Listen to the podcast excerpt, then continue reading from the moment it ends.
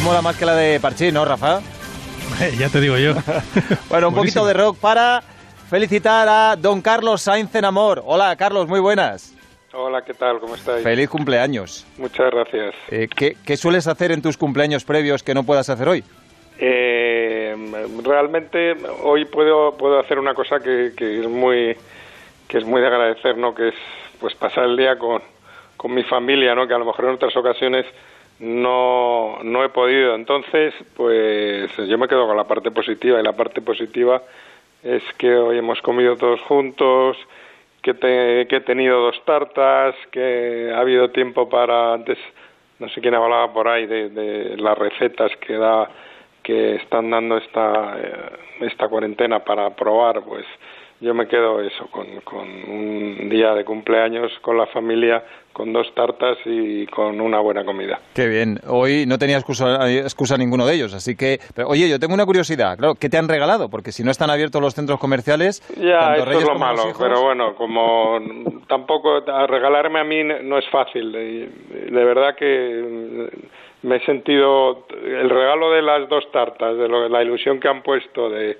de la comida, del rato que hemos pasado juntos y el soplado de las velas, etcétera, pues eh, me compensa cualquier otro regalo. Bueno, eh, hoy era día para intentar ser creativos. No te voy a decir que, hubieran hecho un cartel como hacen los niños pequeños a sus padres, pero hoy. Eso les pedí yo, hacerme una cartulina como cuando erais pequeños, pero. y no, hasta ahí mi poder de persuasión no ha sido tan potente. Te podrían haber hecho por lo menos un Word, que tardan menos en imprimirlo. Tampoco eso.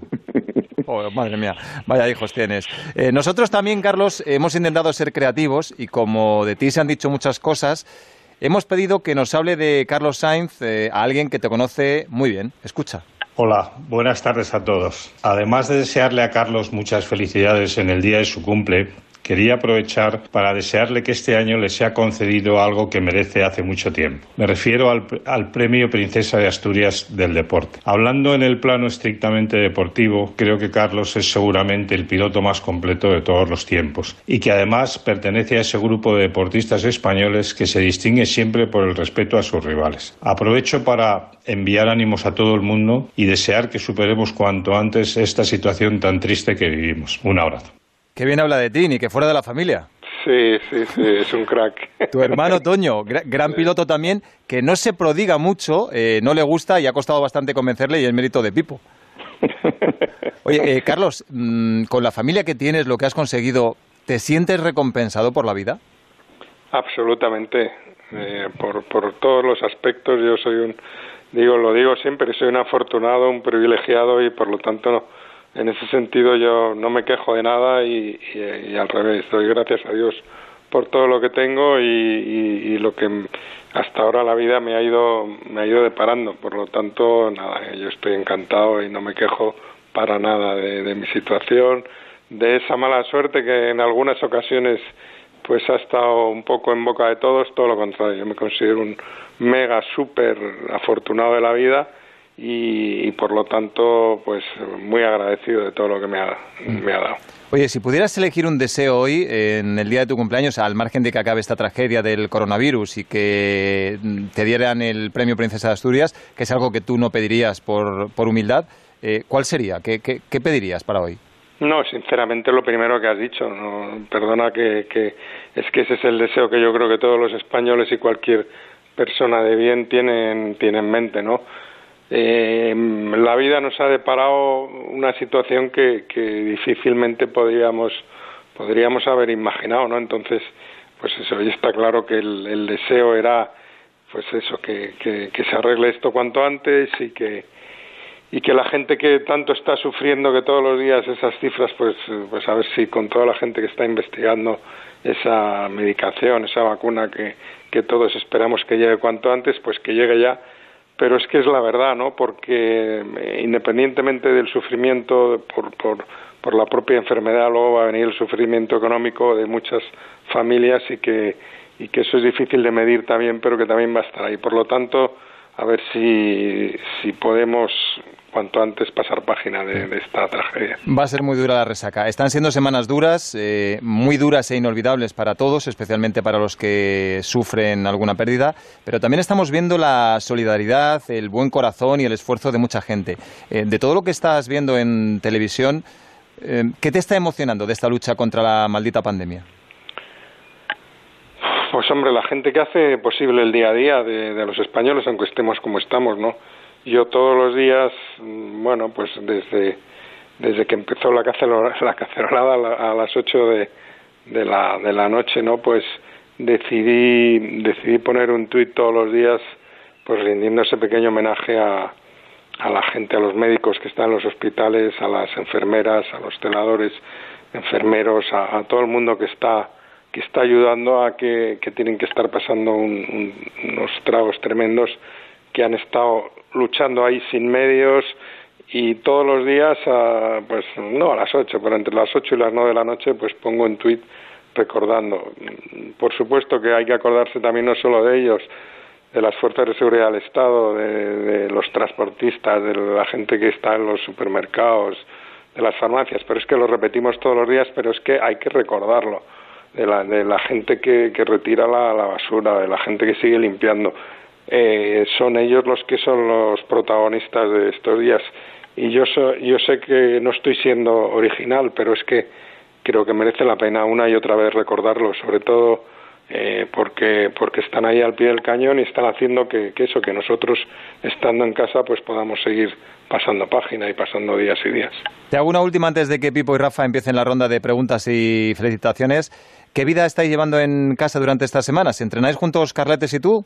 Bueno, sí, entrenamos, sí, la verdad es que... ¿Pero le, sigues el ritmo todavía o...? No, ya no, ¿no? ya, hombre, cada uno, cada uno a su velocidad, cada uno a su ritmo y, y bueno, sí es cierto que, que da para, para entrenar incluso a veces dos días, pero cada uno tiene que entrenar de la forma y con el método que, que ya acorde un poco a su edad y a lo que hace falta. Entonces nos divertimos, entrenamos, hacemos algunas sesiones pues juntos y otras separados.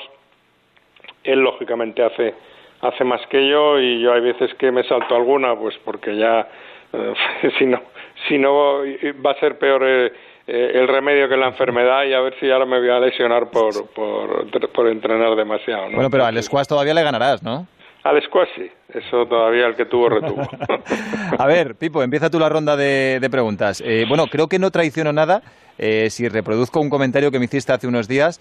Eh, me dijiste algo así como, ha vuelto del Dakar un, poco diferente, como más abierto, más accesible. ¿De, verdad lo notas así? No, como el otro día lo hablé con él.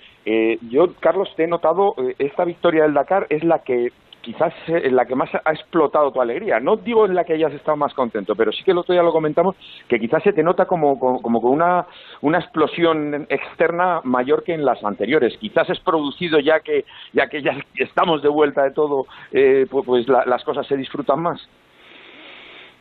No lo sé, yo te contestaría un poco de la misma manera que, te dije el, día de la entrevista y que hoy ha publicado el diario AS, ¿no? Eh, cuando tienes 57 años, ya 58 a partir de hoy, la vida y las cosas, pues eh, las valoras de otra manera. Y en este caso la victoria del Dakar, pues para mí ha sido una gran satisfacción, pues, pues como ha sido, porque eh, bueno, pues fue muy muy competida. A falta de tres días estábamos ahí luchando. Tres pilotos no estaban nada decidido. Ha sido la tercera con una marca, tercera marca diferente, tercer coche diferente en, en otro continente. Se han dado unas circunstancias que han hecho que sea un poco especial y, y, además, pues, como he dicho, ¿no? Con cuanto más años vas cumpliendo, la perspectiva de la vida va cambiando y la vida eh, la ves con otra, desde otro punto de vista. En ese sentido, pues me ha dado una, una gran satisfacción el, el conseguirlo pero no no creo ni que sea más abierto ni que ni que ni que haya cambiado no sinceramente no lo veo así Rafa.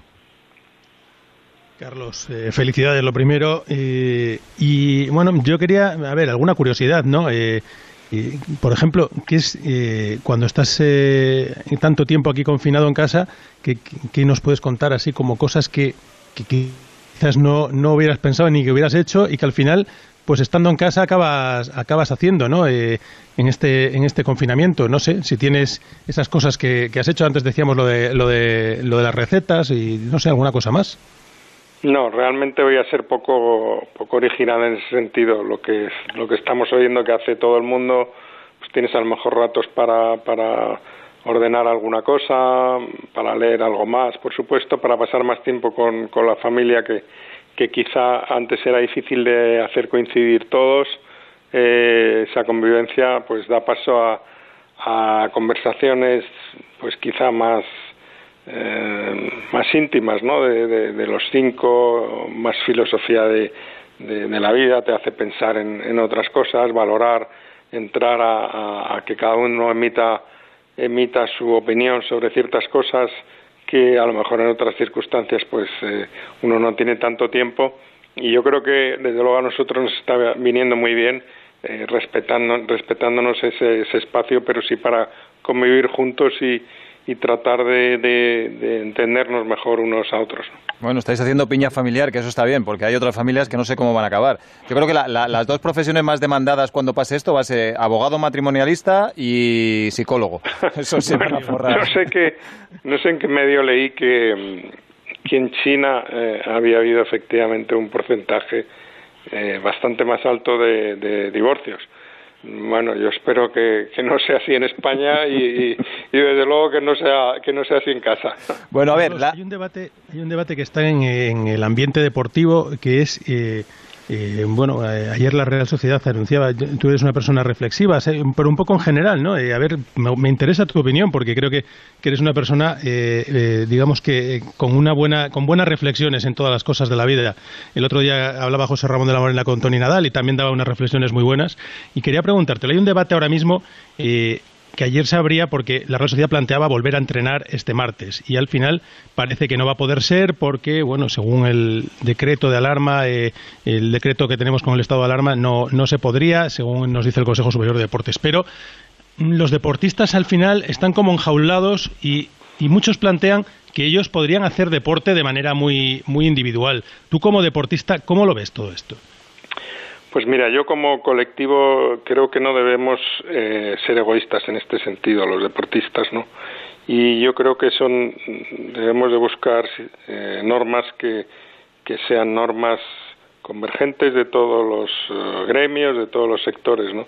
Y por aplicar un poco el sentido común, a mí la sensación que me da es que, eh, bueno, pues eh, de alguna manera vamos a tener que aprender a convivir con, con el virus, vamos a lógicamente después de dos, dos semanas, bueno, después de todo el tiempo que llevamos, que llevamos ya y, de, probablemente las próximas dos semanas, pues la situación esté mejor y, hombre, me gustaría pensar sobre todo que la gente más joven, la gente que a lo mejor haya pasado ya eh, en estas dos semanas, seguramente vamos a tener también más información de lo que realmente, cómo está la situación, más información eh, médica de, de, exactamente qué es lo que tenemos que hacer, cómo se comporta el virus, probablemente a nivel de medicinas pues parezca algo algo nuevo o algo más concreto de, eh, ojalá ojalá aparezca pues algún medicamento y ya por no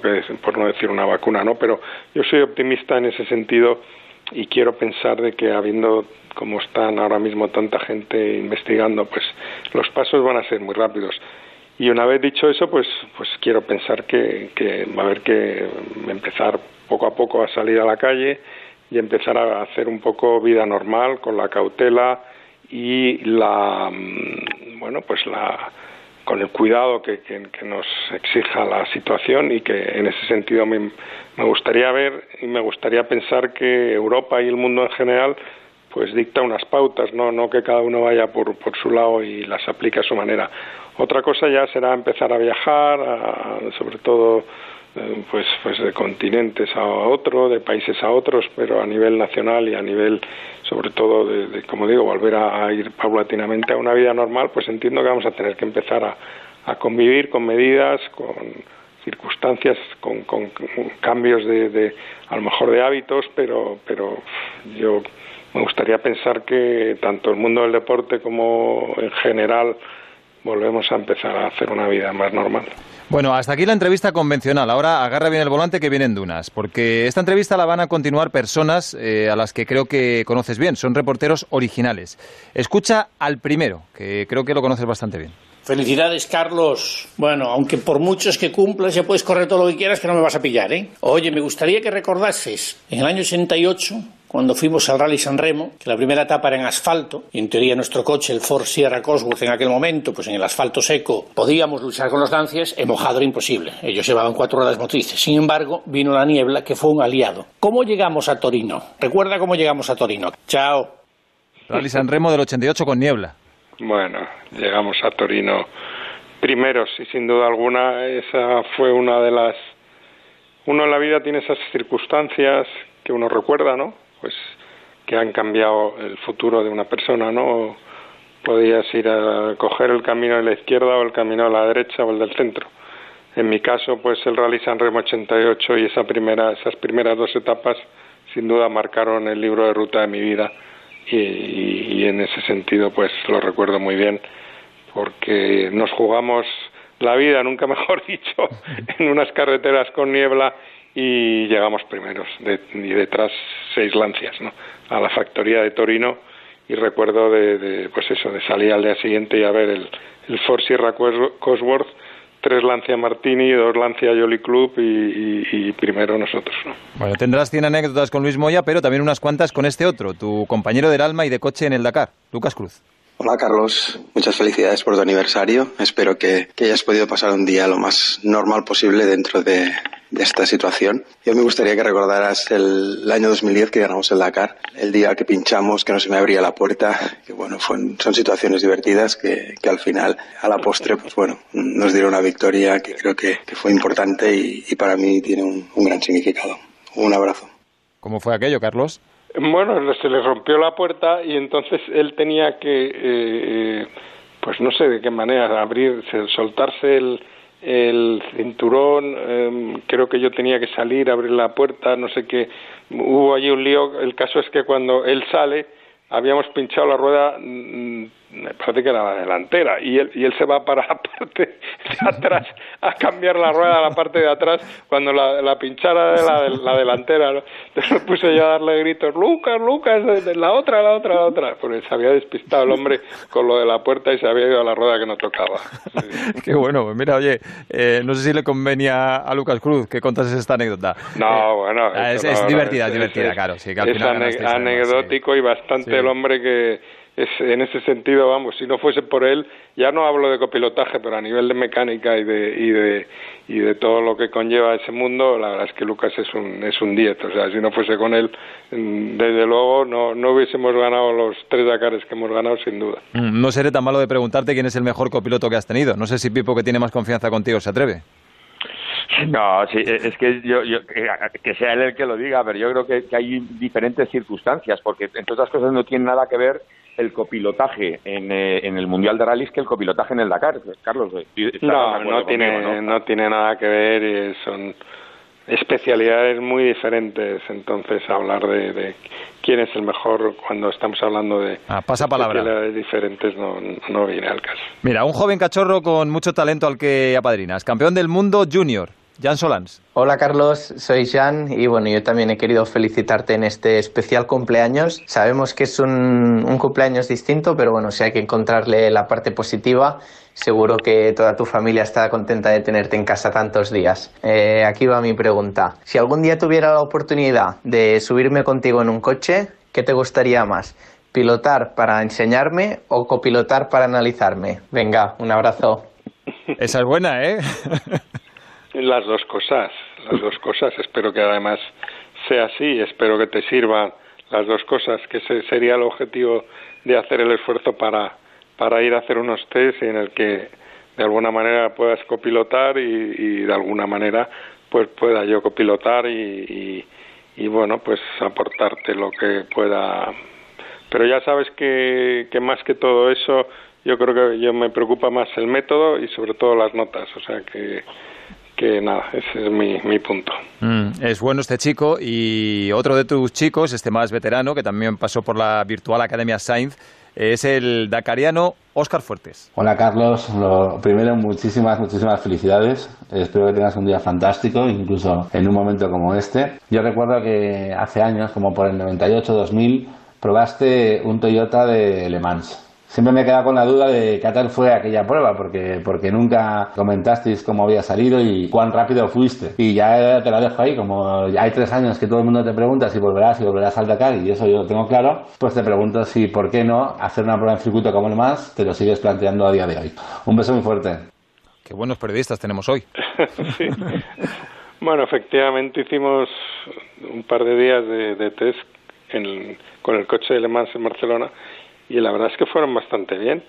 Eh, pues bueno, pues mm, recuerdo que el piloto de referencia en aquel entonces era Martin Brandel y, bueno, pues yo no había rodado nunca en ese coche y al, después de, un par de días de test estaba bastante cerca. Quiero recordar que pues en aquel entonces había dos coches, en uno estaban la mayoría de los pilotos y en el coche de referencia pues había estado rodando Martin Brandel, que era el piloto más rápido y bueno, pues yo estaba bastante cerca o en línea con el resto de los pilotos y Martin Brandel, que era más rápido, pues em, no sé si estaba cuatro décimas o algo así, pero ya digo, con solo un par de días de pruebas, o sea que fue muy, muy, muy positiva y, y la verdad que luego al final no pude correr porque porque se retrasaron los test de, de Le Mans una semana y coincidía con el Acrópolis, entonces allá se desestimó. El que es bueno es bueno en todas partes. Dice Óscar Fuertes que lo de tu vuelta al Dakar lo tiene bastante claro. A ver si lo tiene tan claro como eh, el último periodista. Además, fíjate, este eh, es francés y habla en inglés. Es la bola extra, un nueve veces campeón del mundo de rallies. Hello, Carlos. Uh, I hope you are fine in this complicated time. I just wanted to wish you a happy birthday, and um, I'm sure you're using this time to get ready for the next Dakar. So I hope to see you there in the future. Don't forget, attack to you el gran Sebastián Loeb, que te dice que, bueno, felicidades en este tiempo tan complicado y que supone que estás pasando este tiempo preparando el próximo Dakar y que te verá allí. Lo te va por delante. Sí, sí, lo da por hecho. bueno. Va, a ser que sí, ¿eh? que vas otra vez. Gracias, Sebastián. La verdad es que es uno Danos de la esos... primicia ya, eh, Carlos, eh, por tu cumple. es uno de esos pilotos que, que ha marcado una época y yo estoy convencido que el que sí va a volver seguro y lo va a acabar ganando va a ser él. O sea que bueno, a ver si encuentra un, coche que seguro que lo va a encontrar y yo creo que se ha quedado con la espinita, lo ha intentado ahí esos tres años, eh, ha estado cerca, pero, pero seguro que no, no se va a retirar sin volverlo a intentar y seguro que lo va a ganar. O sea que... Qué forma de devolver la bola tan elegante has tenido, Carlos. Bueno, eh, es verdad. Tienes muy buenos amigos, eso es un tesoro, así que eh, de corazón muchas felicidades, que sigas todo lo que puedas, aunque Reyes se mosquee un poco. Y claro, eh, para poner la guinda a esta ronda de periodistas originales, tiene que cerrar Pipo. Sí, hombre, pues mira, aprovechando que Sebastián ha sido el último que ha intervenido, eh, ha sido Sebastián, de, tú, te has enfrentado a todos los grandes pilotos del mundo de los rallies y a todos los grandes del Dakar. Quizás ha sido Sebastián el, que, el que te ha puesto las cosas más difíciles. A todos les has ganado, que eso también hay que recalcarlo. ¿Sebastián ha sido quizás el que te ha puesto las cosas más difíciles o en cada momento ha habido diferentes pilotos que... Dime esa lista de los principales rivales que has tenido a lo largo de tu carrera, por favor. Sí, es que ha sido muy, muy grande, ¿no? Eh, pues no lo sé por nombrar, ¿no? Pero desde Cancún, en Oriol, Gronholm, Richard Vance, eh, eh, no, lo sé, eh, es que Colin McRae, por supuesto Sebastián Loeb, yo creo que, que ha habido unas generaciones. Y tú ten en cuenta que claro yo mm, pues pues no sé, es que el último año pues estaba con 41, 42 años peleando con, con Sebastián Loeb en plena plenitud, a pesar de eso pues recuerdo que ese año le gané, un, gané el rally de, Argentina los dos sin problemas, ¿no? Para mí eso pues es una de las victorias más, más bonitas de mi carrera deportiva porque luego como se vio pues ganarle a Sebastián Loeb no era fácil, pero es que ganarle con 42 años pues imagínate mucho más. Pero bueno, pues eh, lógicamente yo ya estaba en, en una fase más final de mi carrera cuando lo estaba llegando y en pleno apogeo, ¿no? Entonces Eh, no por quitarle méritos a nadie, pero pues ahí ha habido grandísimos pilotos que han marcado una época con además cada, cada piloto tiene un poco su época con un coche, ¿no? Que, eso es importante, ¿no? Y recalcar. Por lo tanto, ahí hay muchísimos excelentes pilotos eh, todos campeones del mundo que, que, en su momento pues fueron fantásticos pilotos.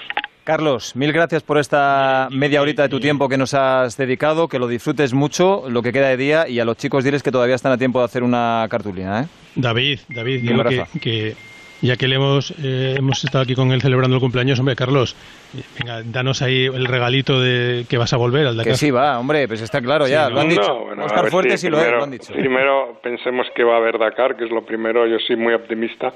y luego, pues, eh, está claro que, que, que, bueno, esta, esta segunda parte del año, o, o, o esto que ha pasado, trastocado todo el mundo del deporte, ¿no? Entonces pues a ver si a ver qué pasa con las marcas, los equipos, los coches, los patrocinadores y, ojalá podamos volver al Dakar con un coche competitivo. Eso querrá decir pues que hay competiciones deportivas, querrá decir que, hay patrocinadores y que las marcas eh, de alguna manera no han pasado este este bache o esta situación tan crítica que si ya estaba el mundo, el sector del automóvil tocado antes de, de esta situación, imaginaros ahora. A Carlos no es fácil hacerle un regate. Carlos, muchísimas gracias. Un abrazo. Un abrazo. Hasta luego.